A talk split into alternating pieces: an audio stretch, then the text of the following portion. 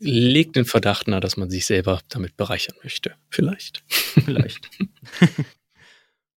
Lassen Sie das. Sowas nicht gemeint.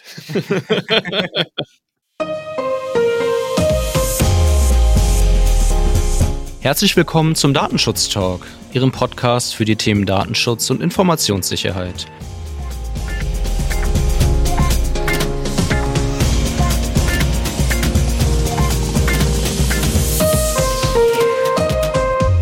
Mein Name ist David Schmidt und heute ist der 1. Juli 2022.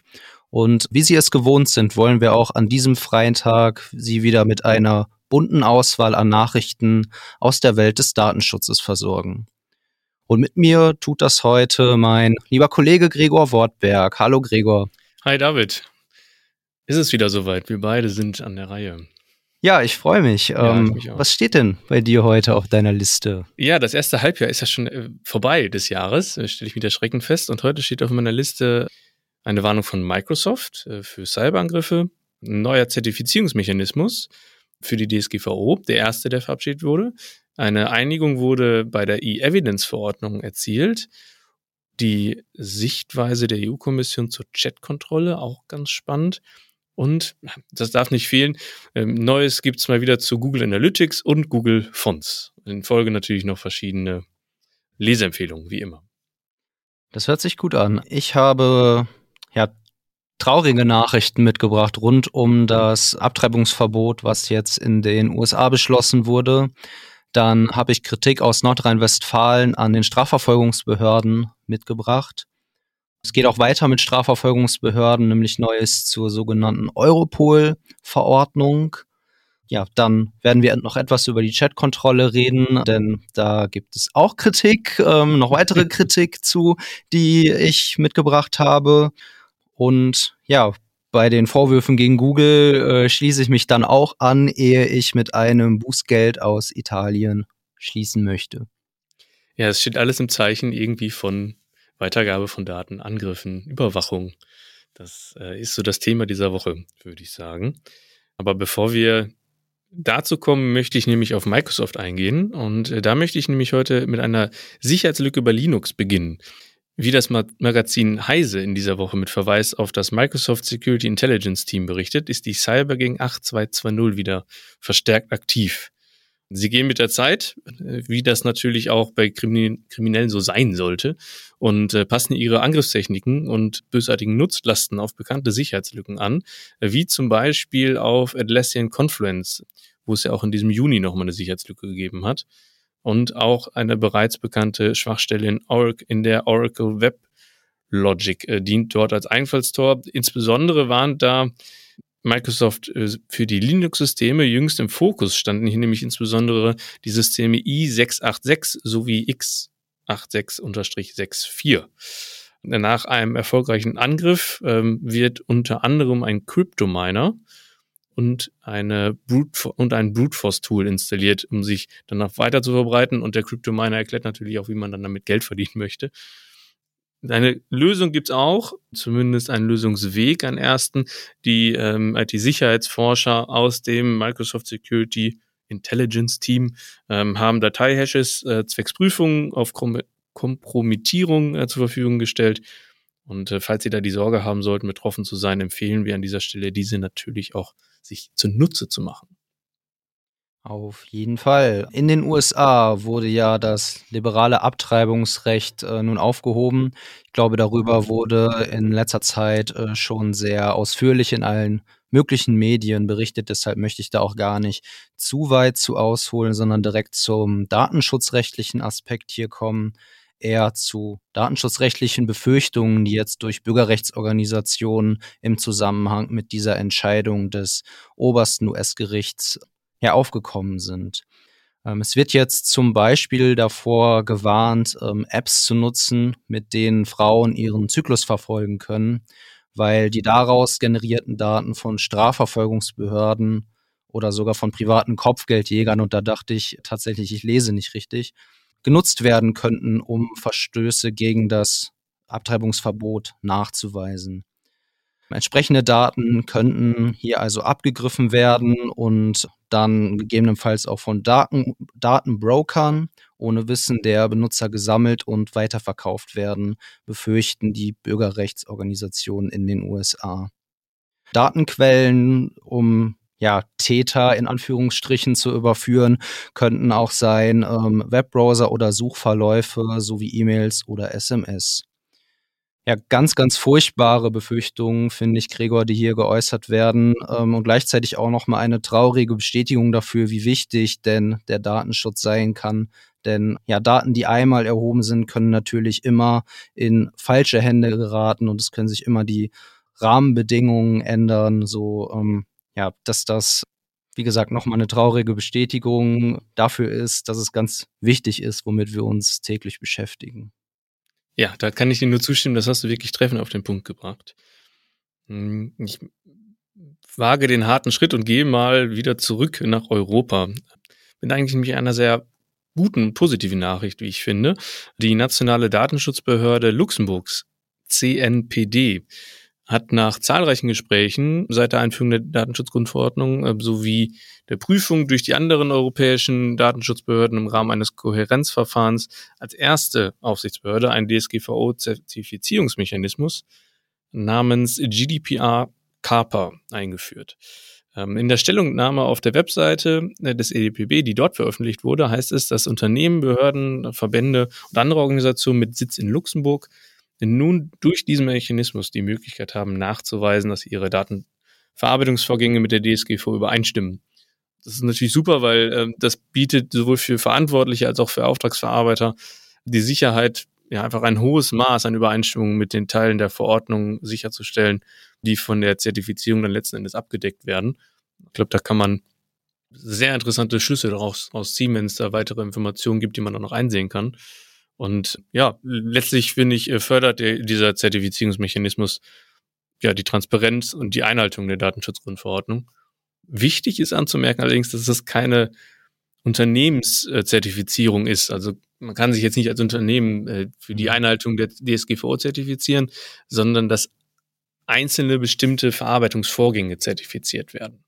Okay, Müssen wir dann noch mal Aber das äh, hört sich doch schon mal ganz gut an. Ja. Schauen wir mal, wie das weitergeht. Bisher gibt es ja so Zertifizierungsmechanismen, vor allem für bestimmte Branchen, zum Beispiel im Cloud Computing. Und wenn es das jetzt auch für die breite Masse gibt und für mittelständische oder kleinere Unternehmen vielleicht sogar mal irgendwann, dann ähm, machen wir, glaube ich, auf jeden Fall einen sehr guten Schritt.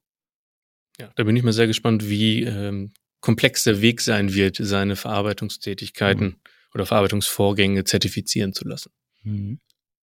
Die Datenschutzbeauftragte von Nordrhein-Westfalen, Bettina Geig, hat im Rahmen ihres in dieser Woche veröffentlichten Jahresberichts zum Datenschutz die hiesigen Strafverfolgungsbehörden kritisiert. Die Polizei und Staatsanwaltschaft soll bei Ermittlungen gegen mutmaßlich rechtsextreme Netzwerke in den eigenen Reihen sämtliche Mobilfunknummern der Verdächtigen an über 20 Sicherheitsbehörden weitergegeben haben. Betroffen seien mehr als 12.000 Rufnummern samt der entsprechenden Anschlussinhaber gewesen. Das Problem, gegen die wenigsten der Betroffenen bestand ein ausreichender Verdacht. Frau Geig betont auch nochmal, wie wichtig es ist, gegen rechtsextreme Netzwerke vorzugehen, fordert die Behörden aber dazu auf, auch auf die Verhältnismäßigkeit dabei zu achten und von derartigen Datenabgleichen ins Blaue hinein zukünftig abzusehen. Auch mit der Polizei-Metadatenbank äh, Palantir geht die Datenschützerin ins Gericht über Palantir haben wir hier auch schon öfters berichtet. Und Frau Geig wünscht sich für den Einsatz von Polizeidatenbanken ein eigenes Gesetz mit parlamentarischer Legitimation.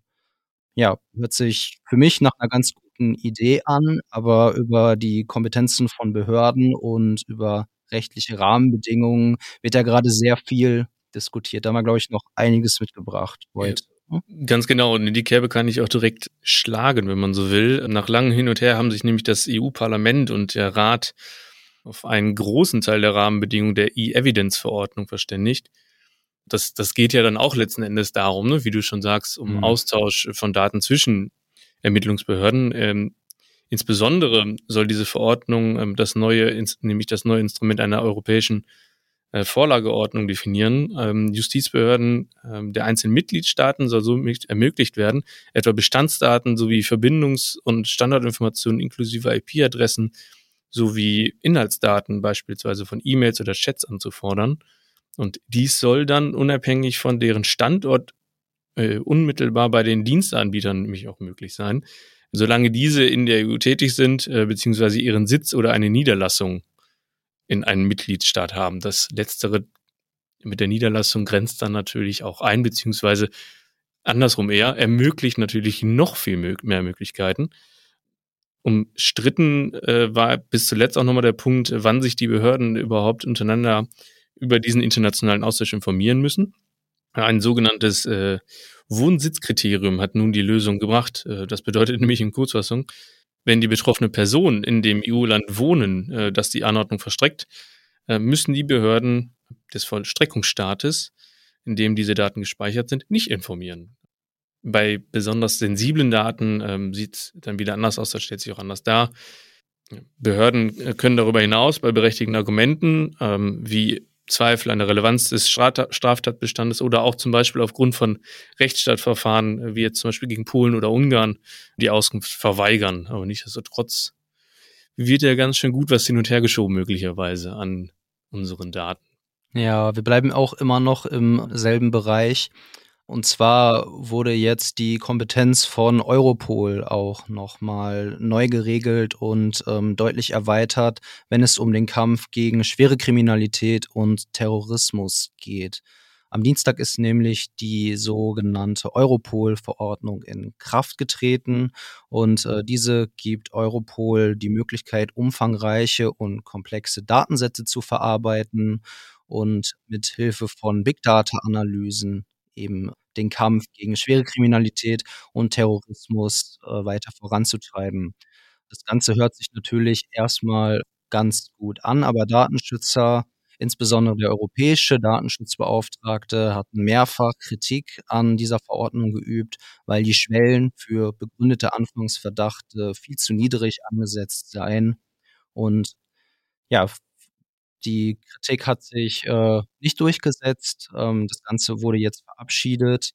Noch eine interessante Zahl dazu. Der ähm, Europol-Datenspeicher umfasst Schätzungen zufolge mittlerweile insgesamt mindestens vier Petabyte, also 4000 Terabyte an Daten. Ja. Ja, das ist schon eine ganz schöne Menge. Vier, vier Petabyte. Das muss man sich mal vorstellen, ja. was da alles so zusammenkommt. Ähm, ich möchte Europol gerne aufgreifen. Ein Teil der Arbeit von Europol wird, so stelle ich mir das zumindest als Laie vor, die sogenannte Chat-Kontrolle auch sein. Also das Auswerten und Mitlesen von Nachrichten auf Messenger-Diensten ja, zum Beispiel. Ähm, nun ähm, gab es da natürlich auch schon in der Vergangenheit lautstarke Kritik. Die Bundesregierung hat äh, daraufhin einen Fragenkatalog an die EU-Kommission geschickt mit ein bisschen ja, ein paar kritischen Nachfragen mal drin. Und diese Antworten wurden nun geleakt. Das ist ja auch mal wieder schön. Hm. Besonders brisant ist hier, dass die EU-Kommission beim Durchleuchten privater Chatinhalte, und das finde ich auch schon sehr, sehr erstaunlich, eine Falscherkennungsrate von 10% in Kauf nehmen möchte. Ei. Ja. Ganz wenige Leute. Also das hat dann natürlich auch zur Folge, dass äh, europaweit wirklich auch unzählige Personen, das kannst du ja gar nicht beziffern, äh, zu Unrecht ins Visier von Ermittlern geraten werden und somit ja auch potenziell schweren Verbrechen beschuldigt werden. Und darüber hinaus dann, wenn dieser Verdacht besteht, die Daten äh, ihrer privaten Kommunikation auch an EU-Strafverfolgungsbeamte weitergeleitet werden. Ja, und wir reden ja über wirklich äh, sehr, sehr unangenehme Vorwürfe. Ähm, der Hintergrund ist ja der Kampf gegen ähm, Kinderpornografie ja. und gegen die Verbreitung von Kinderpornografie. Wir haben es ja hier schon öfter gesagt. Natürlich ist es sehr, sehr wichtig, dagegen vorzugehen, aber ja, ob das die richtigen Mittel sind, das steht dann doch in Zweifel. Und so sieht das auch der Datenschutzbeauftragte der Schweiz, Adrian Lobsinger. Dieser kritisierte das Vorhaben jetzt auch nochmal in seinem jährlichen Tätigkeitsbericht. Seiner Meinung nach wird hier eine verbreitete Gleichgültigkeit gegenüber dem Schutz von Bürgerdaten kundgetan und äh, eine wachsende Geringschätzung der Privatsphäre nach seiner Auffassung diskreditiert die EU-Politik mit diesem Vorhaben die Verschlüsselung von Daten als ein Freiheitsmissbrauch. Dabei sei, und das glaube, das kann man auch unterschreiben, die anonyme Kommunikation doch ein Bürgerrecht und in der freien Welt sollte sich jeder Mensch analog und digital äh, anonym bewegen können. Kriminalität rechtfertigt nicht hiervon abzuweichen. Starkes Statement. Ja, starkes Statement und finde ich auch sehr wichtig, ähm, da auch seine Kritik deutlich dann zu äußern. Ja, eingehen möchte ich in meiner nächsten äh, Meldung auf die italienische Aufsichtsbehörde. Und zwar hat die sich jetzt zu Google Analytics geäußert. Tätig geworden ist sie infolge einer Beschwerde, die durch Neub, ähm, also der Organisation für Max Schrems, bereits am 17. August 2020 eingereicht wurde. Und ähm, ja, das ähm, Ziel von Neub war es ja letzten Endes, ein einheitliches äh, Vorgehen infolge dieser Beschwerden äh, zu erreichen. Also ein einheitliches Vorgehen der europäischen Aufsichtsbehörden äh, bezüglich der Nutzung von Google Analytics. Und äh, ja, nach den Aufsichtsbehörden Frankreichs und Österreichs hat sich nun die italienische Aufsichtsbehörde geäußert und die Nutzung von Google Analytics hier vorliegend dem Unternehmen Cafeina Media äh, untersagt. Wir haben schon häufiger darüber berichtet, deswegen wollen wir es auch gar nicht weiter ausführen. Die Gründe ähneln sich nämlich auch hierbei, insbesondere die Anonymisierung äh, bzw. die fehlende Anonymisierung der IP-Adresse und die Informationspflichten stehen in der Unterlassungsanordnung dann hier im Fokus. Ja, damit kommt Neub dem Streben nach einheitlichem Vorgehen näher, würde ich mal behaupten. Etwas. Vorwürfe gegen Google kamen jetzt auch aus Richtung des Europäischen Verbraucherverbands BEUC.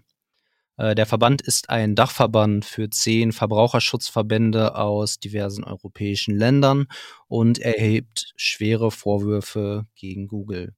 Der US-Konzern soll Konsumenten in unlauterer Weise in Richtung der Aktivierung bzw. der Nichtaktivierung seines Überwachungssystems lenken. Hierin sieht der Verband einen Verstoß gegen die Vorgabe Privacy by Design aus der Datenschutzgrundverordnung zum Beispiel sei sehr problematisch, dass Google nicht von vornherein und standardmäßig entsprechende datenschutzfreundliche Einstellungen anbietet, sondern der Nutzer diese selbst konfigurieren muss. Hierbei werden dann, so die Kritik des Verbandes, die Verbraucher ähm, auch ausgetrickst und zwar mit ähm, Designtricks, unklaren Formulierungen und irreführenden Auswahlmöglichkeiten, die Google hier anbietet und so eben die datenschutzfreundliche Einstellung äh, aufgehalten wird oder sogar verhindert wird. Ja, es bietet sich an, dass ich einfach bei Google bleibe, würde ich mal. Sage ich jetzt einfach mal so. Ähm, bereits im Januar äh, diesen Jahres hatte das Landgericht äh, München in einem Urteil einem Bürger Schadensersatz in Höhe von 100 Euro aufgrund der Weitergabe der IP-Adresse an Google infolge der Nutzung von äh, Google Fonts zugesprochen.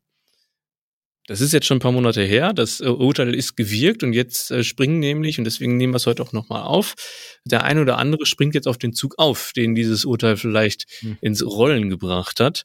Das merkt man nämlich auch in unserer Beratungspraxis, äh, dass immer mehr dies nämlich tun und auf den Zug aufspringen und ähnliche Summen natürlich dann auch einfordern von den jeweiligen Unternehmen. Und hier können wir wirklich nur empfehlen, die Funktionsweise der eigenen Webseite zu prüfen wann letzten Endes äh, Google äh, Fonts geladen wird und dann natürlich auch, bevor das äh, der Fall ist, die Einwilligung für den Einsatz einzuholen und über den, zum Beispiel über den Cookie-Banner, das gegenüber dem Nutzer dann noch kenntlich zu machen.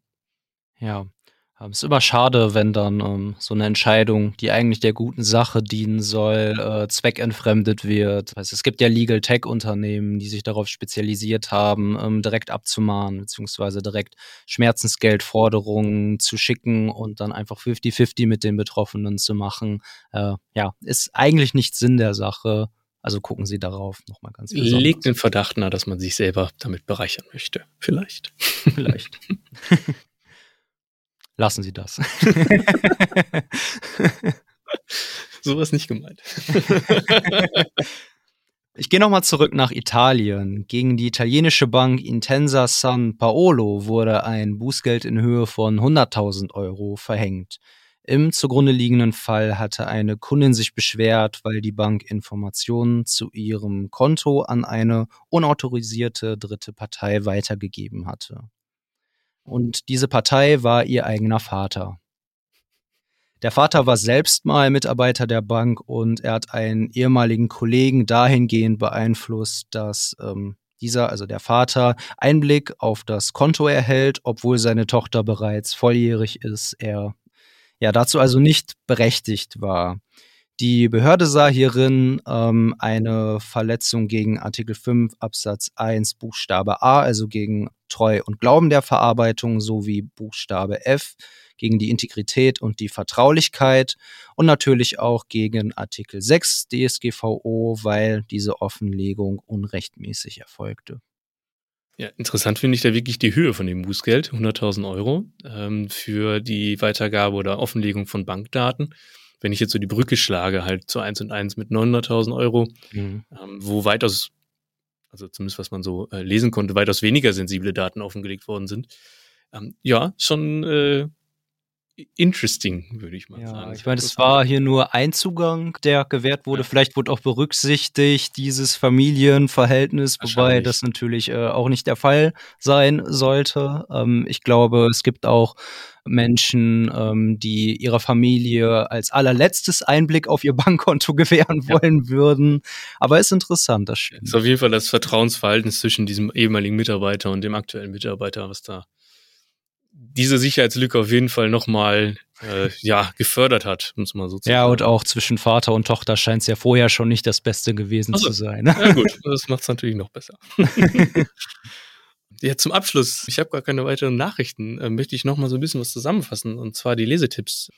Zwei davon betreffen nämlich schon äh, Nachrichten, die der David vorgelesen hat heute, und zwar einmal den 27. Äh, Bericht zum Datenschutz äh, von der Frau Bettina Geig, also der Landesbeauftragten für den Datenschutz und die Informationsfreiheit in Nordrhein-Westfalen.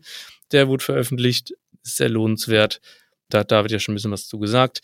Und ähm, auch so, die Schweiz war ja schon das Thema. 29. Tätigkeitsbericht des Eidgenössischen Datenschutz- und Öffentlichkeitsbeauftragten. Der wurde auch veröffentlicht. Darüber hinaus möchte ich einen kleinen Nachtrag machen zu unserer letzten Folge. Ähm, da haben wir ja auch schon über die Leitlinien zur Zertifizierung als Instrument für Übermittlung gesprochen. Die sind jetzt auch veröffentlicht worden und ähm, sind einsehbar. Eines Mal haben wir Ihnen dann natürlich auch verlinkt, wie immer. Dann äh, kann man sich das Ganze nochmal zu Gemüte führen übers Wochenende, wenn man Lust hat und das Wetter stürmisch wird, vielleicht. Aber in dieses Wochenende würden wir Sie dann auch an dieser Stelle entlassen. Vielen Dank äh, fürs Zuhören. Mir hat es wie immer großen Spaß gemacht. Dir auch, Gregor? Ja, mir auch. Habe ich auch gar keine Zweifel dran gehabt. Und ja, bleiben Sie uns treu und bis zum nächsten Mal. Tschüss. Schönes Wochenende.